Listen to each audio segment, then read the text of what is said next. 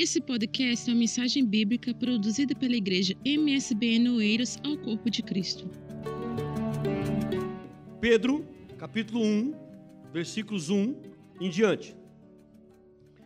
O prefácio e a saudação que Pedro diz, ele diz o seguinte: Pedro, apóstolo de Jesus Cristo, aos estrangeiros da dispersão no Ponto, na Galácia, na Capadócia, na Ásia e na Bitínia. Isso são, são cidades. Galácia, regiões, é uma região com quatro cidades.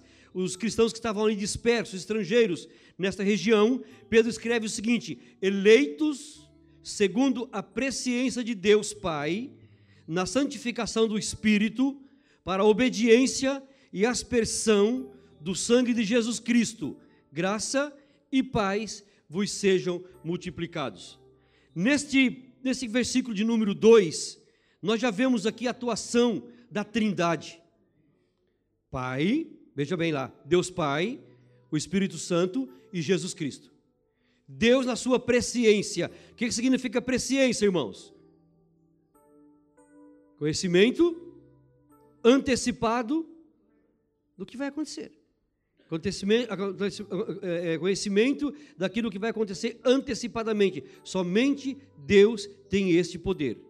Somente Deus tem esse atributo. Somente Deus é onipotente. Somente Deus é onisciente. Somente Deus é onipresente. E somente Deus é presciente. A presciência de Deus. Quando alguém chegar em você e disser a tua vida, toda a tua vida que aconteceu até há pouco, até há pouco, até agora há pouco, alguém disser a tua vida toda, você já não, não vá já acreditando isso a Deus. Deus falou a minha vida toda. Ele fala, claro que ele fala. Ele faz nos lembrar fatos que não é memória José, nós tínhamos totalmente esquecidos. Mas nós temos que ter em mente, irmãos, o que aconteceu comigo, consigo, até agora. Eu sei, Deus sabe e o diabo também sabe. Então, por isso que a Bíblia fala assim: olha, examinai se provai se os espíritos vêm de Deus. Provai se o espírito vem de Deus. Então, às vezes nós saímos, ah, Deus falou comigo toda a minha vida. Ok. Agora, nós temos, temos a certeza que Deus falou conosco quando nós sentimos paz no nosso coração. Quando Deus nos aponta alguma coisa que nós fizemos. Vejam bem isso, meus irmãos. Alguma coisa que nós fizemos, que está no nosso subconsciente, Ele nos lembra disso para que nós nos consertemos e deixemos de fazer. Deus aponta o erro, mas aponta a solução. E a presciência, sim, quando Deus disser, olha, vai acontecer assim, assim, assim com vocês. Você, nós podemos ter a certeza que Deus está falando conosco, porque o amanhã somente Deus conhece. E quando é Deus que fala conosco, irmãos, se cumpre, de, cumpre de forma literal. Não falha, Nilma. Cumpre tudo que Deus disser conosco. Jesus Cristo disse assim: Olha, passarão os céus e a terra, mas as minhas palavras não hão de passar. Então nós vemos aqui Deus na sua presciência, elegendo um povo para si. Em Deus, irmão Helder, em, em Cristo Jesus, já não existe mais judeu, nem gentil. Tanto judeus como gentis são igreja. Todos os judeus que creem em Jesus Cristo como Salvador passam a ser igreja. Então nós também somos eleitos, não são somente os judeus. Os judeus foram eleitos, assim como povo separado de Deus. Deus levantou um homem chamado Abrão, de Abrão Deus transformou ele em Abraão, para dele fazer uma descendência pura, para que a nação de Israel, para fazer uma, uma nação, que da nação de Israel fosse abençoado todo mundo. E nós vemos isso se cumprir até hoje. Ok? Há crentes aí a criticar. Ah, por falar nisso, irmãos, amanhã faz 70 anos que Israel voltou a ser um Estado.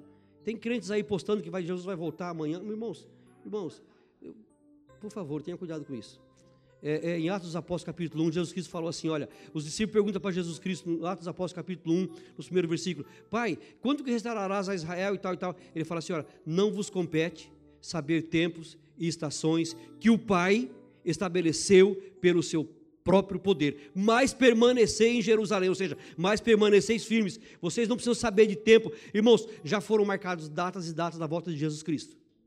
Nada disso aconteceu. E eu tenho, eu tenho por mim é é, é, Paulo, se, se, Jesus marcar uma, se, tiver marcado para hoje a volta de Jesus Cristo e, e, e, alguma pessoa acertar, ele fala assim: não, vamos mudar para amanhã só porque essa pessoa está aí. Não tem que prever nada disso. A nossa função como cristãos, irmãos, é estarmos preparados para a volta de Jesus.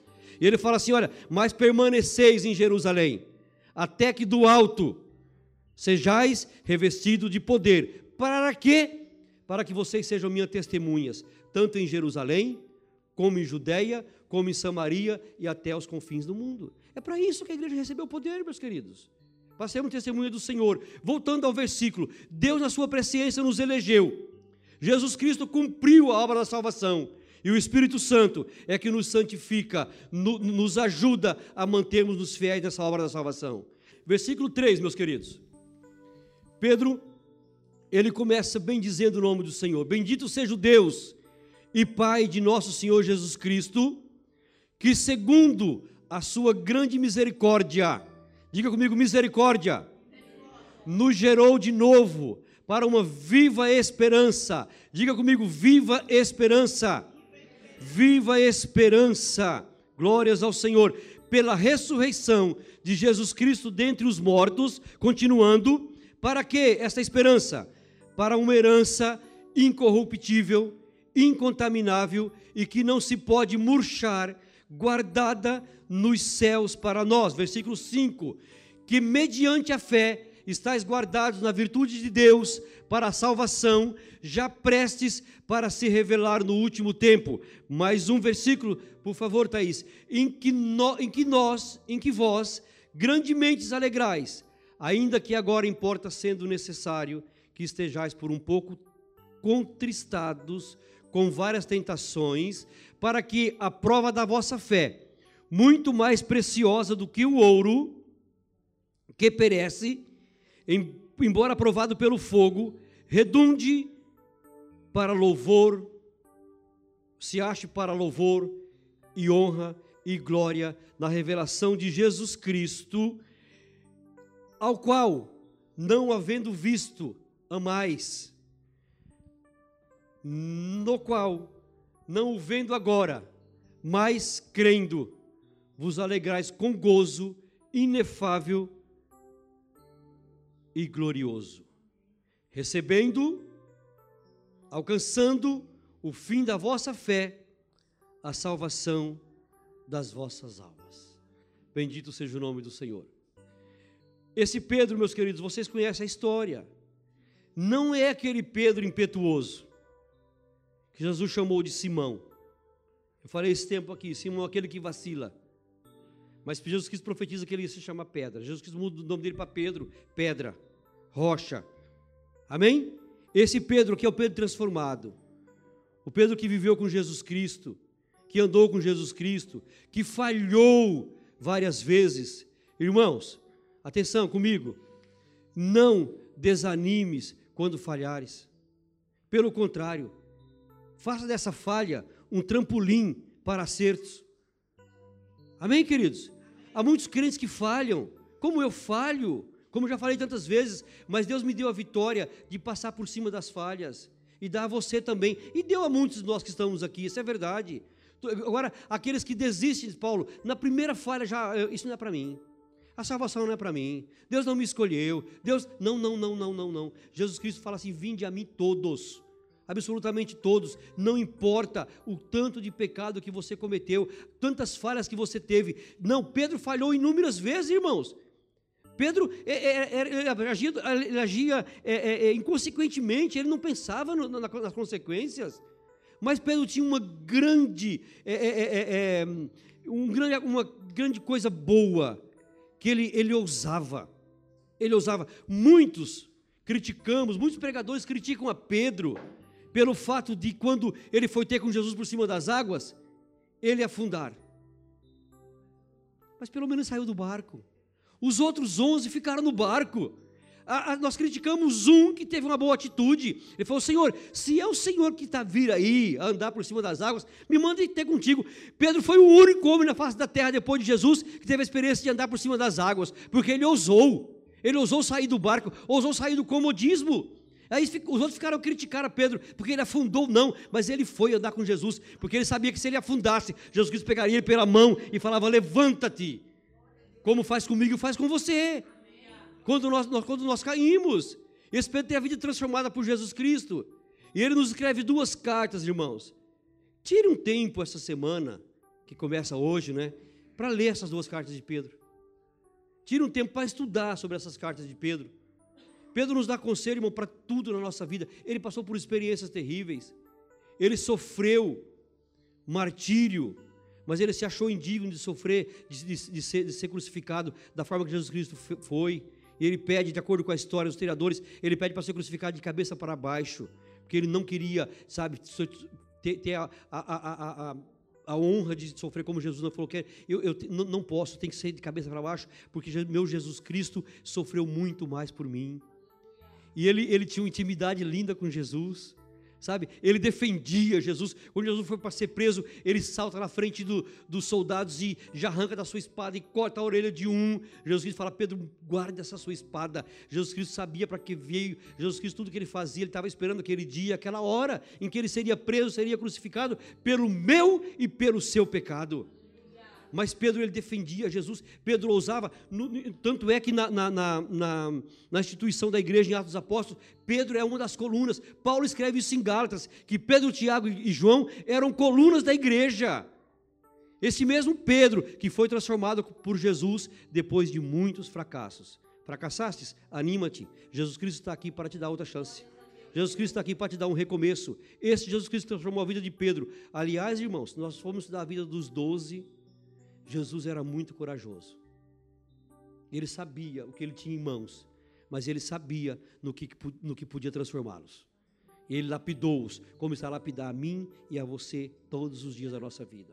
Depois ele nos diz o seguinte: é, é para uma herança incorruptível, versículo 3, 3 versículo 4, desculpa. É, vamos voltar no 3. Bendito seja o Deus e Pai de nosso Senhor Jesus Cristo, que segundo a sua grande misericórdia nos gerou de novo para uma viva esperança. Irmãos, todos nós andávamos desgarrados como ovelhas sem pastor. Todos nós tínhamos uma, uma vida desregrada, desregrada, fazíamos aquilo que bem apetecíamos a nós, ao nosso inimigo, porque éramos governados por Ele. Mas Jesus Cristo, pela sua grande misericórdia, diz aqui, segundo a sua grande misericórdia, nos gerou de novo. Jesus Cristo, o que é regenerar? Ele nos gerou de novo, ou seja, um novo nascimento. Todos nós temos que passar por um novo nascimento. Um grande doutor da lei chamado Nicodemos não entendeu isso quando ele foi para Jesus, Jesus fala: Nicodemos, importa-te nascer de novo. Ele disse: Senhor, porventura eu poderei entrar no ventre da minha mãe e nascer de novo? Jesus Cristo falou, você por. Jesus Cristo respondeu a pergunta com outra pergunta, né? Parece assim uma incoerência, mas Jesus Cristo usava muito isso.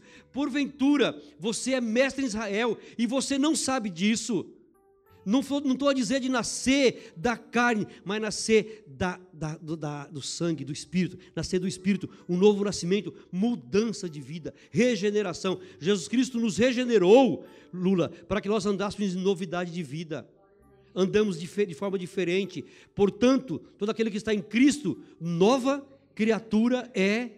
Nova criatura é. Nós somos novos em Cristo Jesus todos os dias. Eu ontem eu dizia para o irmão lá, essas coisas é para novo convertido, então é para mim, porque todos os dias eu tenho que me converter. E é verdade, irmãos, todos os dias eu tenho que me converter. Todos os dias eu tenho que pedir para Jesus Cristo perdão pelos meus pecados, me ajuda a ser nova criatura, Jesus, todos os dias. Não é? Eu sobre a escola bíblica lá ontem, e, e é por aí, meus queridos. Agora, ele, ele fez isso por quê? Pela sua grande misericórdia. Não canso de, de citar Lamentações 3, 22. As misericórdias do Senhor são a causa de não sermos consumidos. Eu merecia ser consumido todos os dias.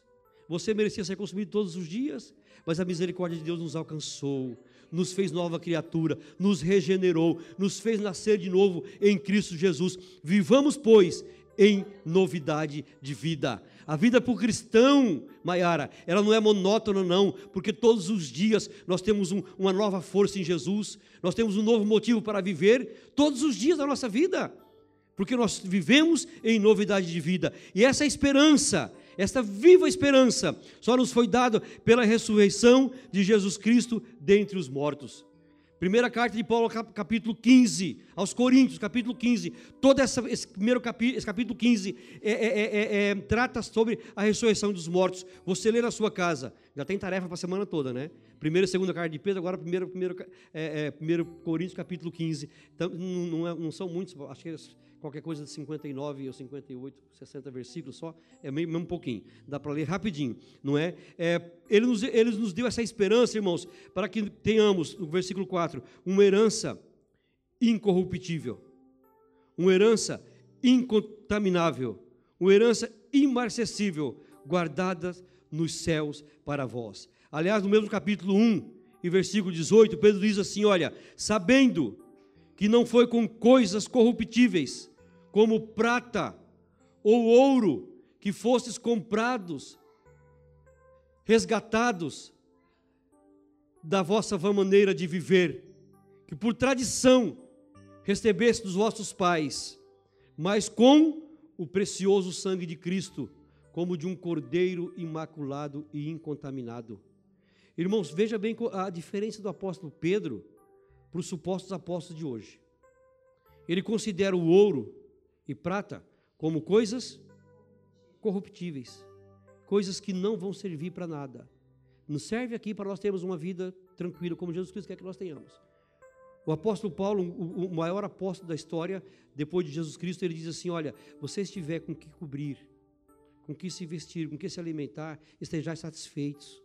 Olha a diferença, irmãos. Quando nós vemos hoje no suposto meio evangélico uma ganância por causa do ouro, do vil metal, os apóstolos falavam assim: isso é coisa incorruptível. Mas o que vale a pena é o precioso sangue de Cristo. O que é precioso é o sangue de Cristo, que nos purifica de todo o pecado. Neste sangue, sim, nós temos a esperança da salvação mas não nas coisas corruptíveis dessa terra. Veja bem aqui a diferença: a, a, a, o ouro e a prata, corruptível, e o sangue de Cristo, preciosidade.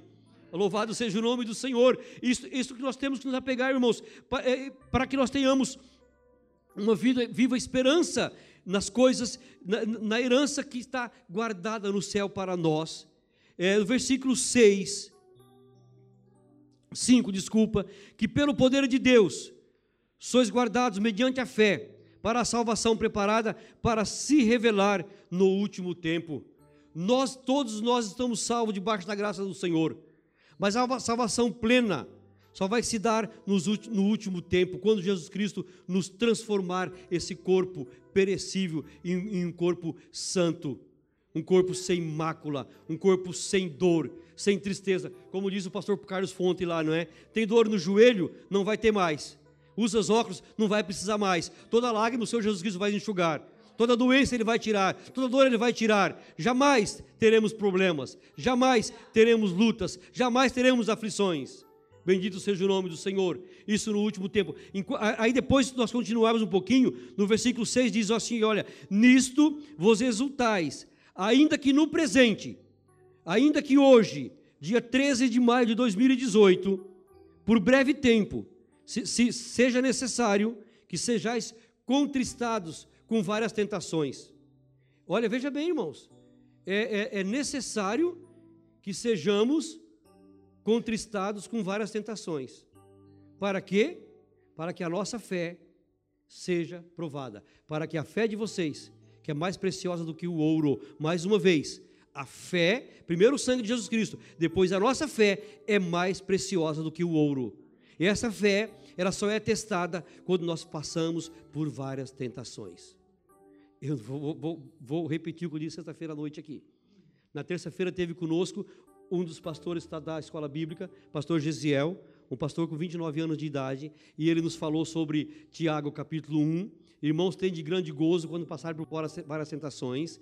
Ele nos disse terça-feira aqui, irmãos, a, Jesus Cristo, é, Tiago não disse assim, ó oh, irmãos, se for possível, vocês tenham grande gozo. Não, ele deu uma ordem. Tende grande gozo quando passarem por várias provações, por várias tentações, por várias tribulações. E aqui agora nos diz a palavra do Senhor que a, a, a, prova da nossa fé, ela só vai ser válida quando nós passarmos por várias, várias tentações. Porque aí, quando nós somos provados pelo fogo, e, e, e se acha depois, quando nós fomos passados pelo fogo, que fomos aprovados, nós vamos receber o louvor, a honra e glória na revelação de Jesus Cristo. Ninguém recebe nenhum tipo de louvor sem primeiro ter tentado. Agora, irmãos, veja bem: quando a tentação lhe vem, que você diz não, que você resiste à tentação, e você recebe um grande gozo no seu coração. Isso eu falo por experiência própria. E todos vocês já passaram por isso. Quando você sai da tentação, você fala assim: o que, que eu fiz? Que ganda besteira. Aí vem aquela, aquela, aquele arrependimento, aquela tristeza. Mas quando você resiste, é o contrário: vem aquela alegria, aquela paz, a paz que somente Deus pode dar. É o consolo de Deus no, na nossa vida. Depois, meus queridos, fala, fala o seguinte, o versículo 8: Embora não tende visto, o amais. Jesus Cristo disse para Tomé: Bem-aventurado aqueles que não viram e creram. E ninguém aqui viu o Senhor pessoalmente, viu? Não. Ninguém viu o Senhor pessoalmente, mas nós o amamos, porque Ele nos amou primeiro. João escreveu isso aí. Nós o amamos porque Ele nos amou primeiro e se entregou por nós de uma forma única, de uma forma sem igual. É... E embora não vedes agora, credes nele. Outra coisa interessantíssima é a nossa fé. Nós não vemos a Jesus Cristo, mas nós cremos nele. Veja bem que o foco da nossa mensagem é a esperança. Quando nós cremos, nós esperamos. Esse dia eu estava ouvindo um filósofo brasileiro, Mário, Mário Sérgio Cortella, e ele disse sobre que o homem pode perder tudo na vida. Pode perder tudo, menos a esperança. Mas ele disse a esperança ele disse uma coisa, Leandro, interessante: esperança do verbo esperançar, não do verbo esperar. Eu falei, verbo esperançar? Tem, tem. Verbo esperançar, é, é, esperança do verbo esperar, é, é, quando você senta e fica à espera. Não faz nada por isso. E do verbo esperançar é quando você faz alguma coisa em prol do que você espera. Não é? A, a, a, a Ana Paula está à espera da cura do, do, do André, como nós estamos. Nós estamos a orar por isso, mas ela corre atrás dos médicos. Ela está esperando a cura, mas ela corre, corre atrás dos recursos. Surgiu uma coisa nova, ela vai atrás. Uma matéria nova, ela vai atrás. Não é assim que faz, não falta. É, é a esperança do verbo esperançar. Fazer alguma coisa por isso. Não nos acomodarmos nisso. Ah, o Senhor prometeu, eu vou ficar aqui tranquilo esperando. Não. Deus prometeu uma porta de emprego, prometeu emprego. Vá procurar o emprego, vá distribuir currículos. Deus procura, prometeu para você uma esposa, vai conversar com as irmãzinhas da igreja, ou com os irmãozinhos da igreja, vice-versa. Vá para a escola bíblica. Lá tem uma fonte de homens e mulheres solteiros à procura de casamento. Faça alguma coisa. Não fique em casa. Está esperando no Senhor? Esperei com paciência no Senhor. Mas espera aí. Mas ele, mas o salmista fazia alguma coisa por isso. Faça alguma coisa, mexam-se, meus queridos. Esperar, esperar Senhor não é ficar numa rede à espera que Deus. Não, faça a nossa parte sempre. Eu sempre costumo dizer que Deus move céus e terra para fazer aquilo que nós não podemos fazer. Mas Ele não move uma pena para fazer aquilo que nós podemos fazer e não, não queremos fazer. A nossa atitude nós temos que ter em mente disso, queridos. Deus está aí para nos ajudar a fazer. Inteligência Ele nos deu, capacidade Ele nos deu. Temos o Espírito Santo dentro de nós que nos orienta como fazê-lo. Eu queria casar com Débora, Débora tinha oito anos, eu olhei para ela assim, toda loirinha, cabelinho encaracoladinho, falei, ah, vai ser essa aí. Já se vão quase 38 anos, graças a Deus. Mas faz alguma coisa, por favor, gente. Esperar no Senhor. Voltando no versículo 3, ele nos gerou de novo para uma viva esperança. Irmãos, a palavra de Deus é muito séria. A palavra de Deus nos orienta a termos esperança em Deus enquanto nós podemos ter esperança. Jamais perder a esperança no Senhor. Jeremias, escrevendo o livro de Lamentações, no capítulo 3, versículo 21, a Thais vai botar para nós no ecrã, ele fala assim: Portanto, disto me recordarei no meu coração, por isso tenho esperança. Jeremias, o apóstolo, o apóstolo das lágrimas, o, o, o, o profeta, desculpa, chorão, ele escreveu Lamentações, são apenas cinco capítulos, mas antes ele escreveu o livro de, de Jeremias. Ele, ele, ele, no capítulo 25, ele escreve durante 23 anos. Veja bem, meus irmãos, durante 23 anos, ele fala para a nação de Israel: arrepende-se, volte-se para o Senhor, abandone os ídolos, porque senão Nabucodonosor virá com um grande exército e vai vos levar cativo para a Babilônia, e vocês vão ser escravos durante 70 anos. E o povo continuou na rebeldia, adorando outros ídolos. Aliás, foi tratado sobre isso. Que tipo de ídolo nós vamos a fazer para nós? Foi tratado na escola bíblica também. Ídolos nós somente quando nós erguemos alguma coisa, um altarzinho e nos prostramos lá em frente de um. Não, não, não, não é só isso, não. Ídolos no coração. Ídolo é tudo aquilo que toma o lugar de Deus na nossa vida. E o povo não obedeceu a Jeremias, não ouviu ao Senhor através de Jeremias, não obedeceu ao Senhor. E Jeremias, durante 23 anos, ele falava com o povo, instruiu o povo: Babilônia, o rei da Babilônia vai vir aí, Nabucodonosor vai tomar vocês. E o povo não deu ouvido. Entretanto, irmãos, as palavras do Senhor, elas se cumprem tanto para bem como para o mal, mas o mal é sempre para a nossa correção. Quando Deus permite o mal para na nossa vida, é para que nós nos corrijamos, é para nos corrigir. É, é, Hebreus escreve assim: olha, se você está sem correção, é porque você não é filho, porque Deus castiga e açoita todo aquele que ele toma por filho. Aceite, pois, a correção do Senhor, diz o provérbio. E Jeremias, ele aconteceu isso no ano de 586 antes de Cristo. Antes, depois de algumas invasões, quando o rei fez antes duas invasões e levou consigo os nobres, os inteligentes, os grandes artesãos, levou para, para Babilônia. Aí ele vem, porém, nesse ano 586 antes de Cristo, ele vem para destruir Jerusalém totalmente. Capítulo 25 da, da, da, do segundo livro dos reis. Mais uma matéria para a semana para você estudar sobre isso. O rei Zedequias está no seu trono, em Judá. Jerusalém é invadida, o rei Zedequias é preso, o rei Nabucodonosor mata os filhos de Zedequias na sua presença, ele contempla todos os seus filhos serem mortos. O rei Nabucodonosor arranca os olhos do rei Zedequias, amarra ele com corrente nos pés e nas mãos e faz o caminhar de Jerusalém até a Babilônia, de Israel hoje até o Iraque de hoje até Bagdá de hoje, para vocês terem uma ideia. Vai lá estudar os seus 500 e tal quilômetros que tem de distância. Faz caminhar para depois ser morto. E, e não somente isso, o todo o exército invade Jerusalém, ateia fogo em Jerusalém, corre a cidade a fogo, destrói o, destrói o templo do Senhor, sem, sem não antes ter tirado todos os utensílios de ouro e prata da casa do Senhor e levado para a Babilônia. Por quê? Por desobediência. Aí Jeremias, ficou. Jeremias não foi levado cativo. E aí ele começa a andar no meio da cidade, no meio dos escombros, daquela destruição, e ele começa a chorar. A Bíblia fala que ele chora, ele mesmo escreve que ele chora, que os olhos dele se transformam em correntes de água, e como se fossem torneiras abertas, e ele chora e escreve o livro de Lamentações.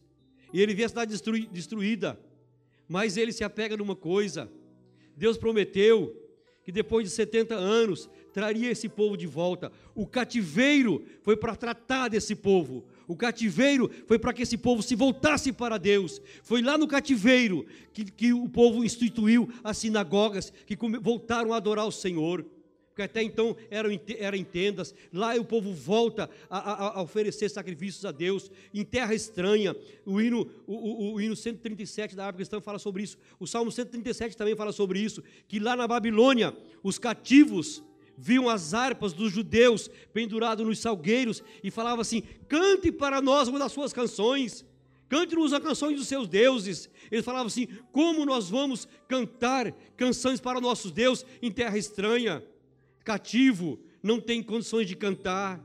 O crente, quando está preso pelo pecado, não tem vontade de cantar. E o louvor liberta, meus queridos. O louvor liberta. Meu irmão chegou em casa esse dia todo lá. Todos os dias ele, baixou muitas músicas do computador, música antiga, quando nós tocávamos na orquestra e tal. E falou: e Josias, a sua casa tem que ter hinos o dia todo. E é mesmo, o louvor liberta, meus queridos. Mas o povo em terra estranha não tinha condições de cantar. Queridos, enquanto você pode, cante ao Senhor. Cante o hino de adoração a Deus, porque você está livre, você não, não, está, não está escravo. Nós éramos escravos, vendidos ao pecado, porém Jesus Cristo nos libertou da escravidão do pecado para vivermos livres perante o Senhor. E esse povo pede, canta uma canção. E eles falam, está aqui, a Thaís colocou, como entoaremos o cântico do Senhor em terra estranha? Não tinha condições de cantar. Mas voltando ao versículo, Thaís, no, no Lamentações 3 e 21, Jeremias fala assim: contudo, eu me apego naquilo que me dá esperança. Qual era a esperança? O retorno dos cativos. Porque aí ele fala no versículo 22: porque as misericórdias do Senhor são a causa de não sermos consumidos. Veja bem, a cidade destruída, queimada a fogo, o templo destruído, só restou o muro, que está lá até hoje o muro das lamentações. Por isso chama aquele muro das lamentações. Só isso que restou do grande templo construído por Salomão. Templo suntuosíssimo, mas foi tudo passado a fogo. Ele, ele fala assim: Olha, eu, contudo, quero me recordar, quero me lembrar daquilo que me traz esperança, que são as misericórdias do Senhor. Por isso nós não somos consumidos. Deus levou um povo para o cativo. Deus fez você passar por tribulações, por lutas, para que você fosse tratado, para que a sua esperança continue no Senhor. Sabe, Salmo 119, versículo 49, o salmista fala assim: Senhor, lembra-te das suas promessas, as quais me fizeste esperar. Não é que o Senhor se esqueceu das suas promessas, o Senhor jamais se esquece das suas promessas. Pelo contrário, Ele tem todas muito bem vivas na sua memória. É que nós, no, o nosso modo de pensar é assim: o Senhor se esqueceu de mim. O Senhor prometeu e não cumpriu. Não, pelo contrário, meu querido, o Senhor não se esqueceu de você. Ele está a tratar de você mais um pouquinho de tempo. Ele sabe que você ainda não está preparado para receber as promessas. Aliás, é, capítulo 10, versículo 36 do livro dos Hebreus, está escrito assim: olha, vocês vão ficar, vão, vão precisar de ter paciência para depois de terem feito, terem feito a vontade de Deus, receber as promessas. Olha aí, vocês precisam de paciência para que depois de haver feito a vontade de Deus, possais alcançar a promessa. A promessa de Deus na nossa vida está mais viva do que nunca. Porém, porém, para que nós a recebamos, temos que fazer a vontade de Deus. Temos feito a vontade de Deus? Você tem feito a vontade de Deus? Você tem andado de, de acordo com a vontade de Deus no seu trabalho, na sua escola, na sua casa? Como tem sido a sua vida perante o Senhor? Lembrei-me agora de uma frase que eu tenho escrito nessa Bíblia aqui que eu vou ler para vocês, queridos. É, eu escrevi isso não faz muito tempo, foi em fevereiro de 95, portanto foi bem recente, a maioria não tinha nascido, né? É, sozinhos, sozinhos, vigiemos nossos pensamentos. Em casa, o nosso gênio, e em sociedade, a nossa boca. Que, que coisa linda! Isso, irmãos, é fazer a vontade de Deus. Precisamos ter paciência para depois de haver feito a vontade de Deus, recebamos a promessa. Mas enquanto nós fazemos, enquanto nós esperamos no Senhor, nós podemos viver uma vida plena na, na, na presença do Senhor. Nós não precisamos ser cristãos medíocres, irmãos. Atenção, crentes que estão na igreja há tempos e não conseguem desfrutar das bênçãos de Deus. Porque enquanto estão a esperar, já desanimaram, Helder já não, não, não tem mais ânimo. Não, pelo contrário, irmãos, temos que estar sempre esperando que o Senhor é fiel para cumprir a sua promessa. Enquanto nós esperamos, acumulemos vitória, não perdas. Ontem foi falado lá uma coisa interessantíssima, capítulo 15 do Evangelho segundo Lucas, não vamos ler, vocês leem em casa, né? mais uma. espero que vocês não esqueçam, viu, meus queridos? Mais uma, Jesus Cristo nos fala de três parábolas, de perdas. Há pessoas durante a sua vida, ao invés de acumulares ganhos, lucros perante o Senhor. Isso que eu vou dizer, irmãos, é na vida espiritual, comunhão com Deus, prazer em servir ao Senhor, prazer em estar na obra de Deus, prazer em visitar, prazer de orar, prazer em cantar, prazer em ministrar, prazer de limpar a igreja, prazer de cultuar, prazer de estar com o Senhor. Eles acumulam derrotas, infelizmente. E a Bíblia nos conta de três tipos de, de, de, de, de perdas, Paulo. Primeira perda fala da, da ovelha, que o homem tinha Primeiro das ovelhas, tinha 100 ovelhas e ele perde uma ovelha. Quantos por cento? Estou a repetir o que foi falado lá ontem, meus queridos. 1%. Então ele perdeu apenas 1%. Parece que não é muito, né? 1%, ok? Depois ele logo em seguida fala da dracmas. A mulher tinha quantas dracmas? 10 dracmas. Ela perde uma também. Mas esse um representa quantos por cento? 10%. E em seguida ele fala do, do homem que tinha dois filhos. É chamada parábola do filho pródigo. E ele perde quantos? Um. Veja bem, irmãos, em cada parábola foi perdido apenas uma coisa. Mas uma representou 1%, outra representou 10%, e no filho representou 50% de perda. Que nós tenhamos lição disso na nossa vida, queridos. Acumulamos vitórias e não derrotas. Acumulamos é, ganhos, lucros e não perda. 50% 10% e 1%. Mas tudo começa com um poucochinho. Sabe, Eva? Não começa já com. Não, não, com um poucochinho. E, e, e interessante na parábola do filho pródigo, depois eu estava a, a, pensar, irmãos, é, sobre viver uma vida plena com Deus. É, nós às vezes somos crentes queixosos, né? murmuramos, reclamamos, ao invés de agradecer. Quando o filho pródigo volta, a Bíblia fala que o pai vai recebê-lo, o pai vai recebê-lo de uma maneira efusiva, com festas, não é? Isso está no capítulo 15, no versículo 25 eh, em diante, e vai receber com festa, mata o bezerro cevado, e o filho mais velho que estava em casa, que não saiu da casa, ele ouve o barulho da música e fala para o servo dele: O que está se passar em casa? Está se passar é que seu irmão voltou e seu pai mandou matar o bezerro cevado e fez uma grande festa. E o que, que o filho faz? Ele não quer participar da festa. Essa festa não foi feita para mim, foi feita para o meu irmão. Essa festa é para os jovens, eu não vou participar. Essa festa é da união feminina, eu não vou participar. Ou seja, irmãos, e pôs-se a reclamar. O pai foi ter com ele: Meu filho, vamos participar da festa. Não, eu estou com o Senhor há tantos anos. Tantos anos. E o Senhor nunca me deu um cabrito para eu comemorar com meus amigos. Sabe o que o pai dele fala para ele? Filho, tudo o que eu tenho, tudo o que eu tenho é seu. Tudo o que eu tenho é seu. Eu termino falando para o seguinte para a igreja: tudo o que Jesus conquistou na cruz é direito nosso. Tudo o que Deus tem para nós, tomemos posse em Cristo Jesus. Paulo escreveu a carta aos Efésios, ele fala assim: olha, bendito o Deus e Pai de nosso Senhor Jesus Cristo, que nos abençoou com todas as bênçãos celestiais em Cristo Jesus. Ao invés de ficar reclamando, quando você vê o líder novo convertido, já está aí a trabalhar na igreja, aí você fala assim: Eu tenho tanto tempo de crente, nunca me deram vontade, me deu o direito de trabalhar na mídia. Não, não trabalhou porque você não quis, a oportunidade teve. Está a reclamar como filho mais, mais velho. Eu estou crente há tantos anos, fui batizado com o Espírito Santo ainda, mas você buscou, você veio para os cultos de orações, você, você, ah, eu não sei ainda trazer uma palavra, o líder já testemunhou aqui domingo passado, já pregou domingo passado, mas está a buscar, está aí atrás. Façamos igual, irmãos. Ao invés de ficar reclamando, chegou agora, já tem tudo. Não, pelo contrário, tudo o que o Pai tem é nosso. Coloquemos sobre nossos pés. Bendito seja o nome do Senhor. Tomemos posse. Vamos cantar tudo o que Jesus conquistou na cruz. É direito nosso, é nossa herança.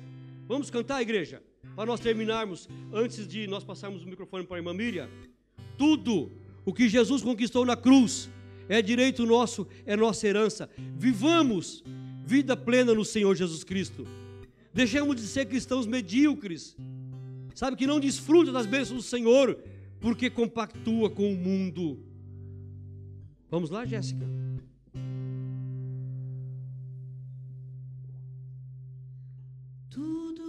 Jesus conquistou na cruz. É direito nosso, é nossa herança. Todas as bênçãos de Deus para nós. Tomamos posse, é nossa herança, toda a vida, todo poder,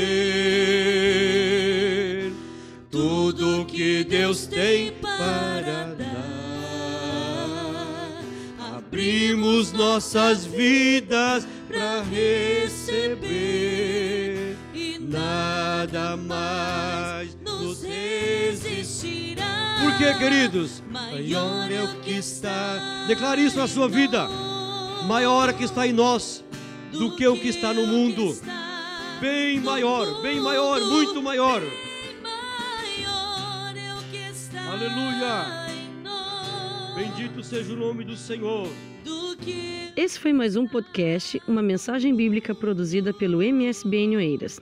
Siga-nos nas nossas redes sociais, Facebook e Instagram. Subscreva o podcast Igreja MSBN e também o nosso canal no YouTube. E ainda saiba mais em msbnportugal.com.